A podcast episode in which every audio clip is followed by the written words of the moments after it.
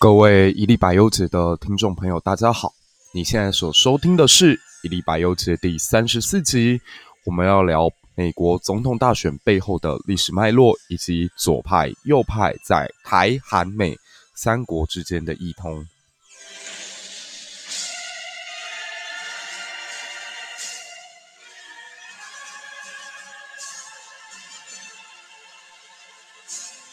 哇，那这几天如果大家在关心美国总统大选，会发现资讯量完全大爆炸。除了这次辩论明显比第一次来的更加优秀以外呢，其实双方阵营可以说是精锐进出，甚至是黑幕进出。Joe Biden 很明显的在。呃，最近这一两个礼拜，由于电邮门事件以及自己二儿子杭特·拜登的跨国贸易事件，民调上面明显受到了打击。在许多关键的摇摆州，包括宾夕法尼亚以及佛罗里达，都呈现慢慢走下的这个态势。我昨天看了一下奥巴马亲自为拜登出场的这一次造势，结果在宾州居然只汇集了几十台车，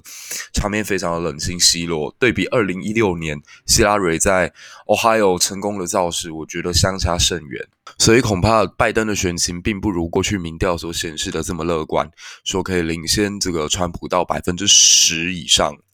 那由于电邮门事件目前还处于一个挤牙膏的阶段，我们还必须要看这个前纽约市长朱利安尼到底手上还有多少证据，在未来这个关键的两周当中，还会有不断的十月惊喜产生。所以这个话题我们先不跟着一起跑，否则会像是呃现在的记者一样，忙的是焦头烂额，但是目前还是看不清楚整件事情的轮廓。所以，我们这一次又回过头来回答一下，诶，我们听众知音朋友们的一些问题。我有朋友问到，诶，在美国的这两个政党哦，就看川普的共和党以及拜登的民主党。好像拜登的民主党在意识形态上面是比较接近台湾的民进党的，他们比较主张，呃，婚姻平权，必须要尊重性少数，必须要尽量的开放社会，要尊重所有不一样的人种，甚至在能源议题上面也是比较接近于民进党所主张的，呃，要降低这个污染性质的能源开发。所以今天在辩论上，甚至会看到说，拜登直接讲未来必须要停止开采页岩油。那当然，我认为这一个举动下去的话，对他在宾州的票是非常非常有关键性的打击的，恐怕会让他在铁锈带的支持度再次受到重挫。可这一点跟民进党也比较相近，过去民进党也比较是提倡，诶，我们必须要停止核能开采，我们在二零二五比以后必须要走向非核家园。那看看民主党的支持者，也会觉得他们的面孔比较像是民进党的支持者该有的样子，大概是受过大学教育，有一点点社会精英的味道，甚至集中在都会选区。而共和党所代表的川普，你会发现，诶，他经常失言，甚至是隐喻一些很奇怪的、很乡土的、很接地气的说法，似乎跟台湾当前的国民党形象比较接近，态度上保守，不太愿意接受同性恋人士，甚至对于有色人种呢，带有一定程度的偏见。但很奇怪的状况是，在这一次美国总统大选的过程当中，台湾属于蓝色的选民大多支持了拜登，而绿色的选民则大幅度的变成了川粉。所以你常常可以看到网络上有许多的嘲讽说：“你看，绝亲们四年前都是支持西婆的，等到川普一当选，就全部都变川粉了。搞不好等拜登十一月三号一赢啊，这些人就又立刻要转头说拜登真香了。”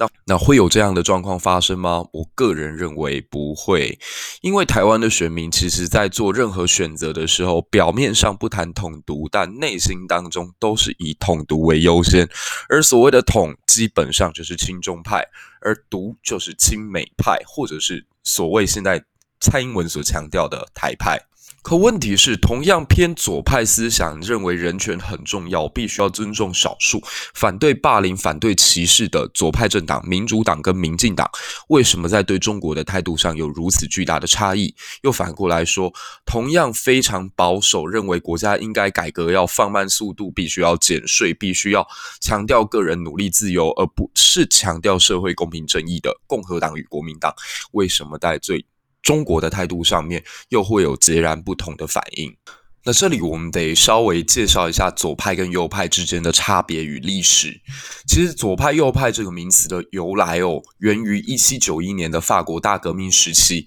他们召开了一次国民会议。那个时候，路易十六因为违背了原本对法国国民的承诺，他带着玛丽皇后跑出了巴黎，似乎有要投奔国外的嫌疑。那当时他的玛丽皇后，呃，哥哥就是奥地利的国王利奥波德，所以。很可能看到法国国王投奔敌国的情形，那愤怒的巴黎市民把国王带回国内之后呢，就进行了一次非常重要的讨论：到底我们应该要处决国王，还是继续保留国王？我们的法国是要走君主立宪的道路，还是应该要还政于民？那当时主张国王情有可原，他在恐惧当中选择逃亡是可以被原谅的。这群人就坐在了右边，他们是属于比较保守的一派；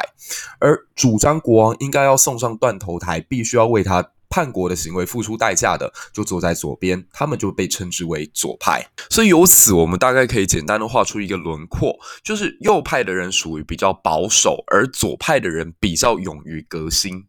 那如果从经济的角度来看，右派的人主张市场应该要保持自由，也就是政府不要过度去干预它。最主要在西方的代表就是亚当·斯密，那在政治上面的代表叫爱德蒙·伯克。左派的话，他认为这个社会当中存在了阶级与阶级之间互相压榨的关系，所以我们必须要建立一个所谓公平的社会。因此，左派政党大概会支持的就是社会福利，透过社会所得重分配来达成这个社。社会上面的公平与正义，那最主要的代表有边沁、圣西门，甚至是马克思以及列宁。对于宗教的态度，右派政党的人会认为宗教的权威是必须要存在的，而相反的，左派认为宗教是应该要距离政治越远越好。在法律上面的看法，他们也非常的有争端。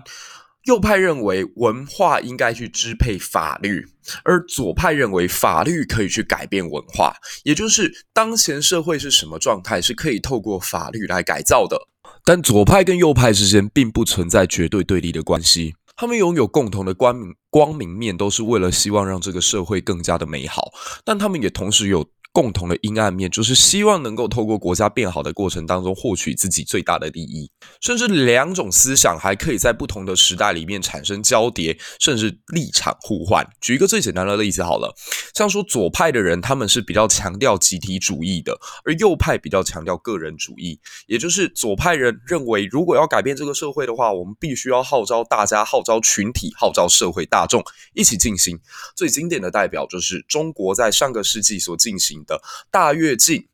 而右派比较追求的是个人的精进、个人的努力以及个人对于财富的追求，所以这边就有一个非常大的历史难题出现了。到底希特勒是属于左派还是右派？过去我们在课本当中都会把他列为极右派，认为他是极端保守主义的，因为他在民族问题上面非常非常的保守，认为日耳曼人是世界上最优秀的种族，因此符合我们以前传统对右派的定义，他是走民族主义的路线。可是当他扩张的过程当中，他必须去吸纳更多的不同民族加入他的政权里头的时候，你还能说他是纯粹的民族主义吗？再来看他对于经济的管制方面，他也是加大国家的力度去干预市场经济啊。那其实这样子看来，希特勒在这两方面都比较接近于左派。如果你把希特勒当成一个纯粹的左派的话，或许你也可以比较容易去解释为什么史达林跟希特勒能够达成。德苏互不侵犯条约，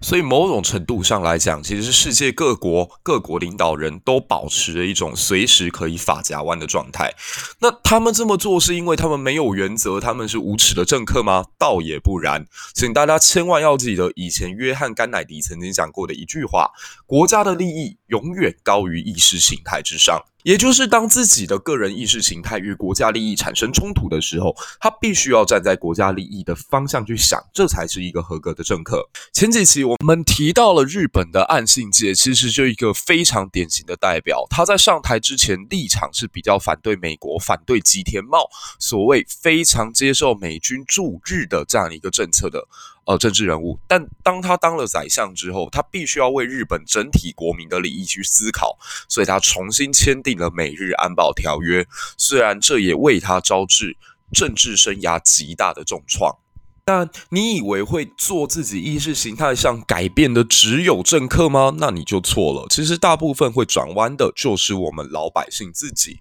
以一九六零年的美国整体风气来讲，就是一个最经典的案例。大家要记得，在一九六零年代，由于民主党的詹森总统对越南发动了一次战争，导致整个美国一代人完全被击垮。他们从来没有想过，居然自己的国家在越南战场上会受到如此巨大的冲击，以至于大家可能会非常有印象，二次世界大战出现艾森豪、麦克阿瑟等超级大元帅，可对于越战几几乎可以说一无所知。那越战给美国人最大的冲击，就是原本对国家的忠诚以及所谓集体主义的想法是慢慢的消失，所以他们开始出现了像约翰兰农以及他的老婆小野洋子带头躺在床上，告诉大家说：“我们只做爱而不作战。”这一幕也体现在复仇者联盟当中。因此，年轻人开始不再注意国家的利益是什么，而偏向只关心自己。所以，左派也逐渐在这个时间点从集体主义慢慢走向个人主义，而且是集体大的转弯。所以我再说一次，转弯的不会只有政治人物，其实老百姓自己也是会转弯的。那等到一九八零年代以后，因为当时全世界都非常流行所谓柴契尔主义跟雷根的新自由主义，开始全世世界的左派政党都慢慢的往右边的方向走，这个很明显不只是在欧洲，在美国，甚至连在中国也是。左派大国中国在这个时候换上了邓小平。他也慢慢的开始走改革开放的市场经济路线。那柴契尔跟雷根的影响是非常巨大的，因为从此之后，美国不分民主党还是共和党，都逐渐的去拥抱全球化，拥抱经济自由。你可以从这个角度来讲，右派获得巨大的胜利。因此，福山才会在这个时候讲出了历史已经终结，因为代表民主的体制，代表自由经济的方向，将会引导未来世界的走向，而且不会再有大的变化。随之，苏联也跟着解体。看起来，福山先生的预测也是正确的。所以大家可以看到，现在民主党虽然比较偏左派，但是无论是克林顿，无论是拜登，无论是希拉瑞，甚至奥巴马，都跟中国存在某一种程度上面的政治利益上面的商业勾结。那可能有人就要问了：那奥巴马或克林顿他们既然受到了自由经济带来的好处，为什么他们还会选择是左派？那讲到这里，我必须要从一个历史的观察角度来跟大家分享，就是人的一生当中，其实决定他意识形态最重要的阶段，就是在他的青少年时期。我们大家可以去看一下，无论是希拉蕊、克林顿，甚至是 Bernie Sanders 或 Joe Biden，他们大概都是一九四七年、一九四二年左右出生的人，也就是四零年代所出生。那他们长到二十几岁的时候呢，刚好进入美国所谓左派最大为流行的越战阶段，所以民主民主党的这些精英大概在那个时间点进入了大学，他们受到了呃非常非常左倾的这种思想影响，甚至在那个年代吼，连毛泽东跟这个切格瓦拉都快要成为美国青少年心目当中的英雄。可是会带出一个新的问题，就是大家都知道越战是民主党的詹森所引起的一场。大的灾难，而且詹森总统其实当时代表就是美国军火商的利益。当时盛行一种阴谋论，认为哦，甘乃迪总统其实非常不愿意发动越战，但也因为这样导致他自己被刺杀。因为军火商们非常的不满，如果没有发动战争，那这些盛产的军火必须要倾销到哪一个地方去呢？因此，他们才会联合当时的副总统詹森去进行对甘乃迪的刺杀。那当然这是阴谋论，纯属一家之言。比较有趣的是，那克林顿、希拉蕊这些人为什么不会把票投给共和党呢？越战这场悲剧是由民主党造成的啊！诶，你还真的猜对了，希拉蕊最早所加入的政党就是共和党。可后来为什么他又会坚定地站到蓝色的民主党去呢？各位，因为詹森总统结束任期之后呢，继任者叫做尼克森，这应该就可以帮大家做一个解答了。也就是说。民主党的这一批精英，他们在成长过程当中受到左派影响，而到了成熟可以参与政治的时候，又看尽了共和党丑陋的嘴脸。共和党当时的总统尼克森为了能够成为美国开国两百周年的纪念会上面的总统主持人，所以他用尽各种手段去竞选一九七六年的那一届总统。那当然，后来就发生了让全世界直到今天都还津津乐道的水门案，也就因此导致这一批所谓的进步青年再也没有办法接受共和党的治理，因此希拉蕊·柯林顿这个时候就慢慢的转向民主党的阵营。所以大家可以看到，这是他们这一代精英在人生当中的再一次转弯。那再一次新的转弯呢，是发生在呃天安门事件，也就是六四天安门的时候。当时民主党在现在呃众议院的议长裴洛西，仍是一位记者，他就在天安门的现场，所以。自此以后，裴洛西的立场非常反中，直到今天都没有改变。大家可以去看这次电邮门事件当中，其实 Hunter Biden 的 email 里面出现许多民主党的大咖，都跟中国有贸易往来。诶，唯有裴洛西是完完全全干干净净的。其实柯林顿也是，他在当上总统之前，他的立场也比共和党来得反中。各位可以去看到，其实。当前台湾社会解读认为共和党比较反中，民主党比较亲中，这不过是最近几年的现象。其实如果把镜头往前带，带到一九六零年代，大家会发现其实不尽然。因为民主党的甘乃迪其实对于共产党是非常强硬的，至少他在这个联合国上面，或者在跟台湾的外交关系上面，并没有像后来的共和党政府做得这么绝。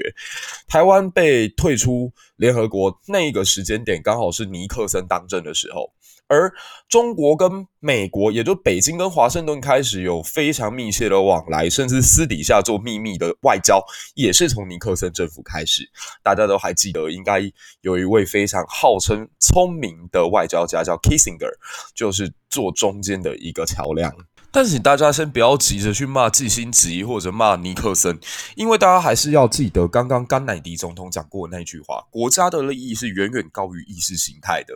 这个时候，美国之所以跟中国亲近，最主要的是他们要对付的是苏联，他们有共同的敌人，而且苏联当时拥有极为恐怖的核子武器以及军事力量，所以迫使美国、中国在这个时候必须站在同一阵线。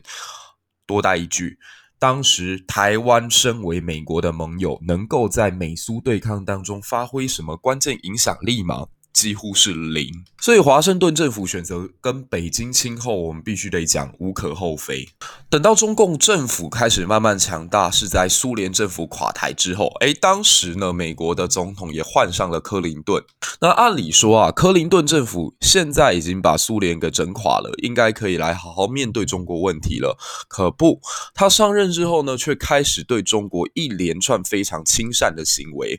因为民主党他们所计划的，或说。他们对外的讲法认为，想要和平的解决中国问题，那就是应该借由经济自由力量、市场的力量对它进行改造。那么，等到中国人民开始慢慢富强之后，开始有了钱之后，他们也会开始要求体制内进行改革，由此，中国的专制政权将不复存在。我们前几题甚至有说过，克林顿认为，只要把网络的技术带到中国去，那中国的专制政府没有办法透过控制网络言论。如果他们在这种状况之下还想要维持高密度的、高集中化的中央统治方式，犹如是将果冻钉在墙壁上，根本不可能做得到。可实际上，话讲得很好听。柯林顿在计划的是，他从中国在经济成长的过程当中，能够从这里获得大量的政治现金以及更实际的利益。曾经担任过柯林顿民主党全国委员会主席的麦克劳夫，他曾经引进劳拉空间通信跟休斯这两家公司，把超级计算机的技术卖给了中国。然后这两家公司在接受数百万的政治现金，因为美国当时法律规定不可以直接接受。境外的政治现金，所以他们透过了这两家公司担任白手套，把钱从中国赚过来，再捐款到克林顿的账目之下。所以啊，过去二十年来，中国的导弹技术突飞猛进，东风四十一号长城导弹甚至可以携带核弹头，射程涵盖整个美国东岸，都必须得感谢当时克林顿把这些超级计算机卖到中国去。但是这些一面赚着中国钱，一面告诉美国老百姓说，我们必须要拥抱和平，必须要减税，必啊必须要增税，必须要促进社会公平正义的人，其实也就是左派的政治人物。两千年等到布希政府上台之后，你原本期待共和党应该要开始出手来制止中国成长了，诶，但这个时候刚好发生了恐怖主义居然开始蔓延全球的一个情形，美国必须调转所有的矛头对向伊斯兰教以及中东的极端主义。这一打又是十几年过去，可以说美国浪费了整整十几年，而没有办法遏制中国的成长。中国此时的领导人江泽民跟胡锦涛基本上也都比较走低调崛起的路线，特别胡锦涛的形象很温和，所以在零八年成功办。北京奥运非常非常的盛大，二零一零的上海世博也非常非常的成功。从这两个项目来看，中国和平崛起的道路几乎是完全停不下来。而美国呢，正陷入于政治正确的这个泥淖当中。奥巴马的上台，美国并没有更长足的国际上面的战略思考布局，或者某种程度来讲，奥巴马是刻意的不作为，因为他也是属于民主党获取利益的。表面上左派，实际上右派的人物之一。那川普能够当选，其实跟中国的大幅崛起也有非常大的关联。就是美国人慢慢的发现，中国的成长已经逐渐成为自己国家生存以及他个人能够生存的威胁的时候，国家就会集体的往右走，希望走一个保守的路线，停止所谓过去几十年来的全球化。因为全球化的结果不但没有和平解放中国，没有让中国发生质的改变，反而是导致中国极权主义更进一步的透过钱跟权来影响全世界，甚至渗透到美国本土。美国传统的意识形态可以说是受到了极大的挑战，所以川普的上台，某种程度也代表美国即将转向，不再像过去跟中国如此亲善，而转向是一个敌对的状态。甚至有人提倡，庞佩奥在奥这个捷克访问的阶段所发表的那篇文章，就是新冷战宣言。这几乎成为了美国从头。从上到下所有阶级的共识，也就是中国不再是过去我们亲善的伙伴，它是我们一个新的挑战。纵使不是敌人，我们也必须要小心应付。所以才会有台湾非常乐观的评论家认为，其实无论川普还是拜登当选，都不会对。这个台湾产生太大的影响，因为他们两个上来都必须是要反中的。那主张这个论调的人呢，就是以范斐琪为主的那些媒体人。可这说法有一个严重的疏漏，完全忽略了历史的脉络。大家要千万要记得，民主党政治人物每逢在国际上面风起云涌之际，他只要上台，几乎都会爆发国际型的大型战事。不信的话，大家可以去看一下第一次世界大战阶段，主掌美国的人是谁？伍德罗·威尔逊，大家去看看他的党籍——民主党。大家再看看，等到一九三零年代、四零年代，世界要爆发第二次大战的时候，当时美国主掌者是谁？答案是小罗斯福。小罗斯福是哪一个政党？民主党。甚至刚刚提到，在越南战争期间，美国真正的执掌者也是詹森总统，民主党。所以从历史的角度来看，民主党上台对于国际局势并没有一定比较好。现在还有一群人很乐观的认为，等到拜登上台之后，就会搞好跟欧盟那些国家传统盟友之间的关系，形成更形成更强大的抗中势力。在我看来，只是天方夜谭。而且，其实这样的看法不是只有我一一家之言哦，美国的。这个哈佛大学访问的教授尼尔弗格森在前几天在报纸上投书，也提出类似的观点。他认为民主党的上台是很容易会发动海外战争的，特别是对于国际的漠视以及某种程度上面放任这些问题的更加恶化。那他特别有提到，万一有第三次世界大战的话，目前看起来战场最有可能就是台湾。尼尔·弗格森可是一位受过牛津大学教育之下非常左派的无神论者，连他都做出这样子的一个评论。各位可以细细的想，当前台湾这些乐观的所谓自诩进步派的媒体人在大放厥词的背后，他到底在谋划什么？最后回过头，我们来讨论，那为什么美国的呃右派政党是反中的，而台湾的右派政党则是亲中的呢？其实这个问题，我觉得从一开始就有设定上面、假设上面的毛病。就是台湾其实当前并不存在真正的左派政党，无论是民进党还是国民党，本质上面都是右派的。他们都是属于比较希望减税、希望保护这些有产阶级、保护房子的拥有者。所以你可以看到，无论国民党上台还是民进党上台，都没有进行真正的打房。可这两党有什么样本质上的差别呢？哎，还是回到我们今天一开始讲的甘乃迪的那句话。国家利益永远高于意识形态之上。基本上，国民党跟民进党他们在国家意识形态之上就是完全分裂的。如果我们说美国是一个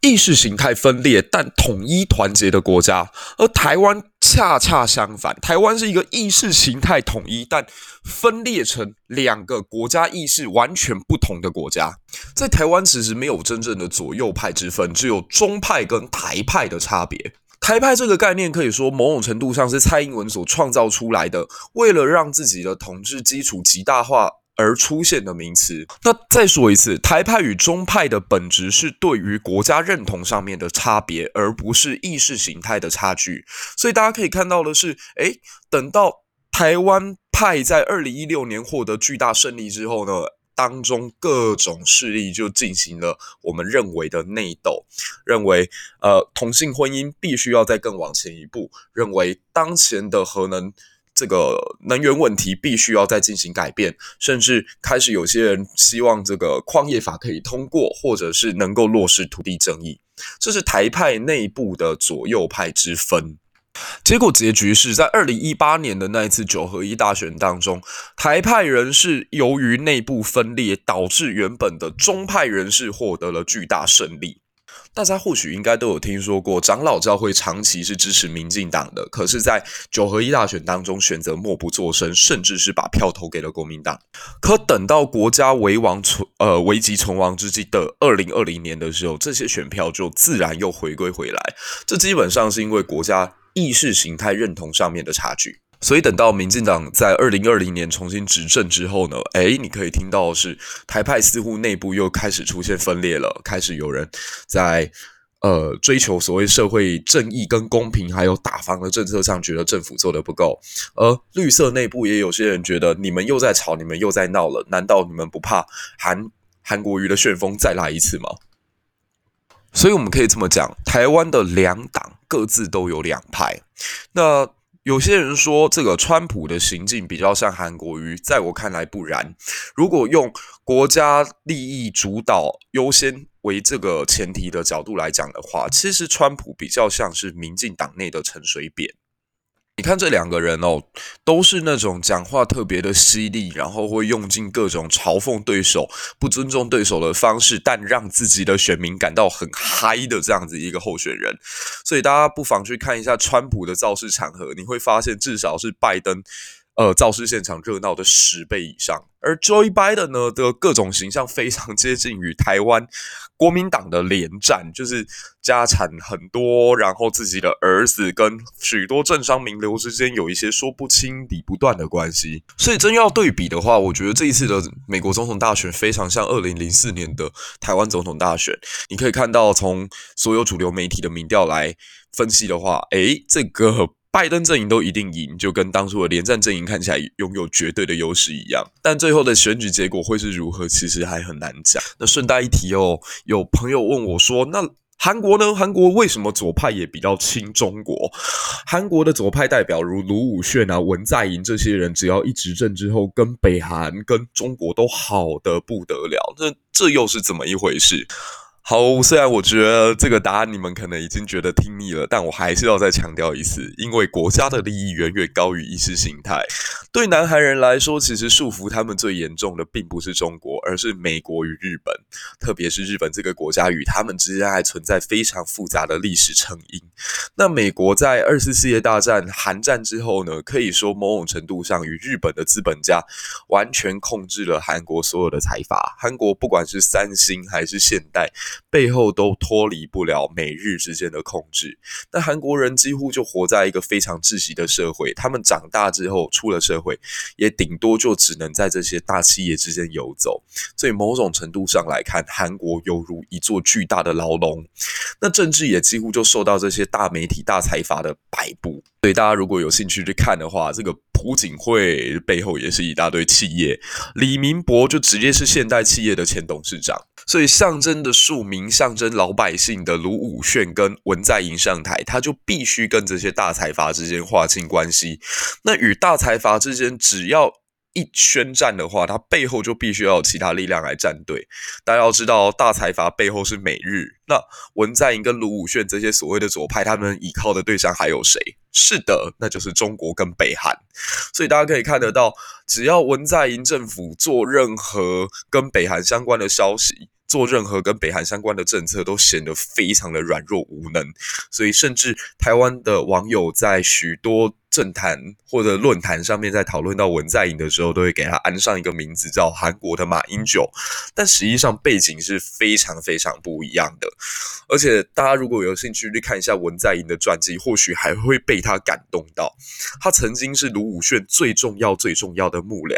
那当年卢武铉在执政过程当中，由于得罪了许多的财阀，所以最后在他下台之后，李明博还不断对他进行政治追杀。那卢武铉没有直接证据证明他本人有贪污受贿，可他自己的哥哥以及家人并不是特别干净，所以卢武铉在被全国媒体绞杀的情况之下，最终选择跳崖自尽，证明自己的清白。从此之后，身为他的挚友的文在寅就决定要替卢武铉报仇。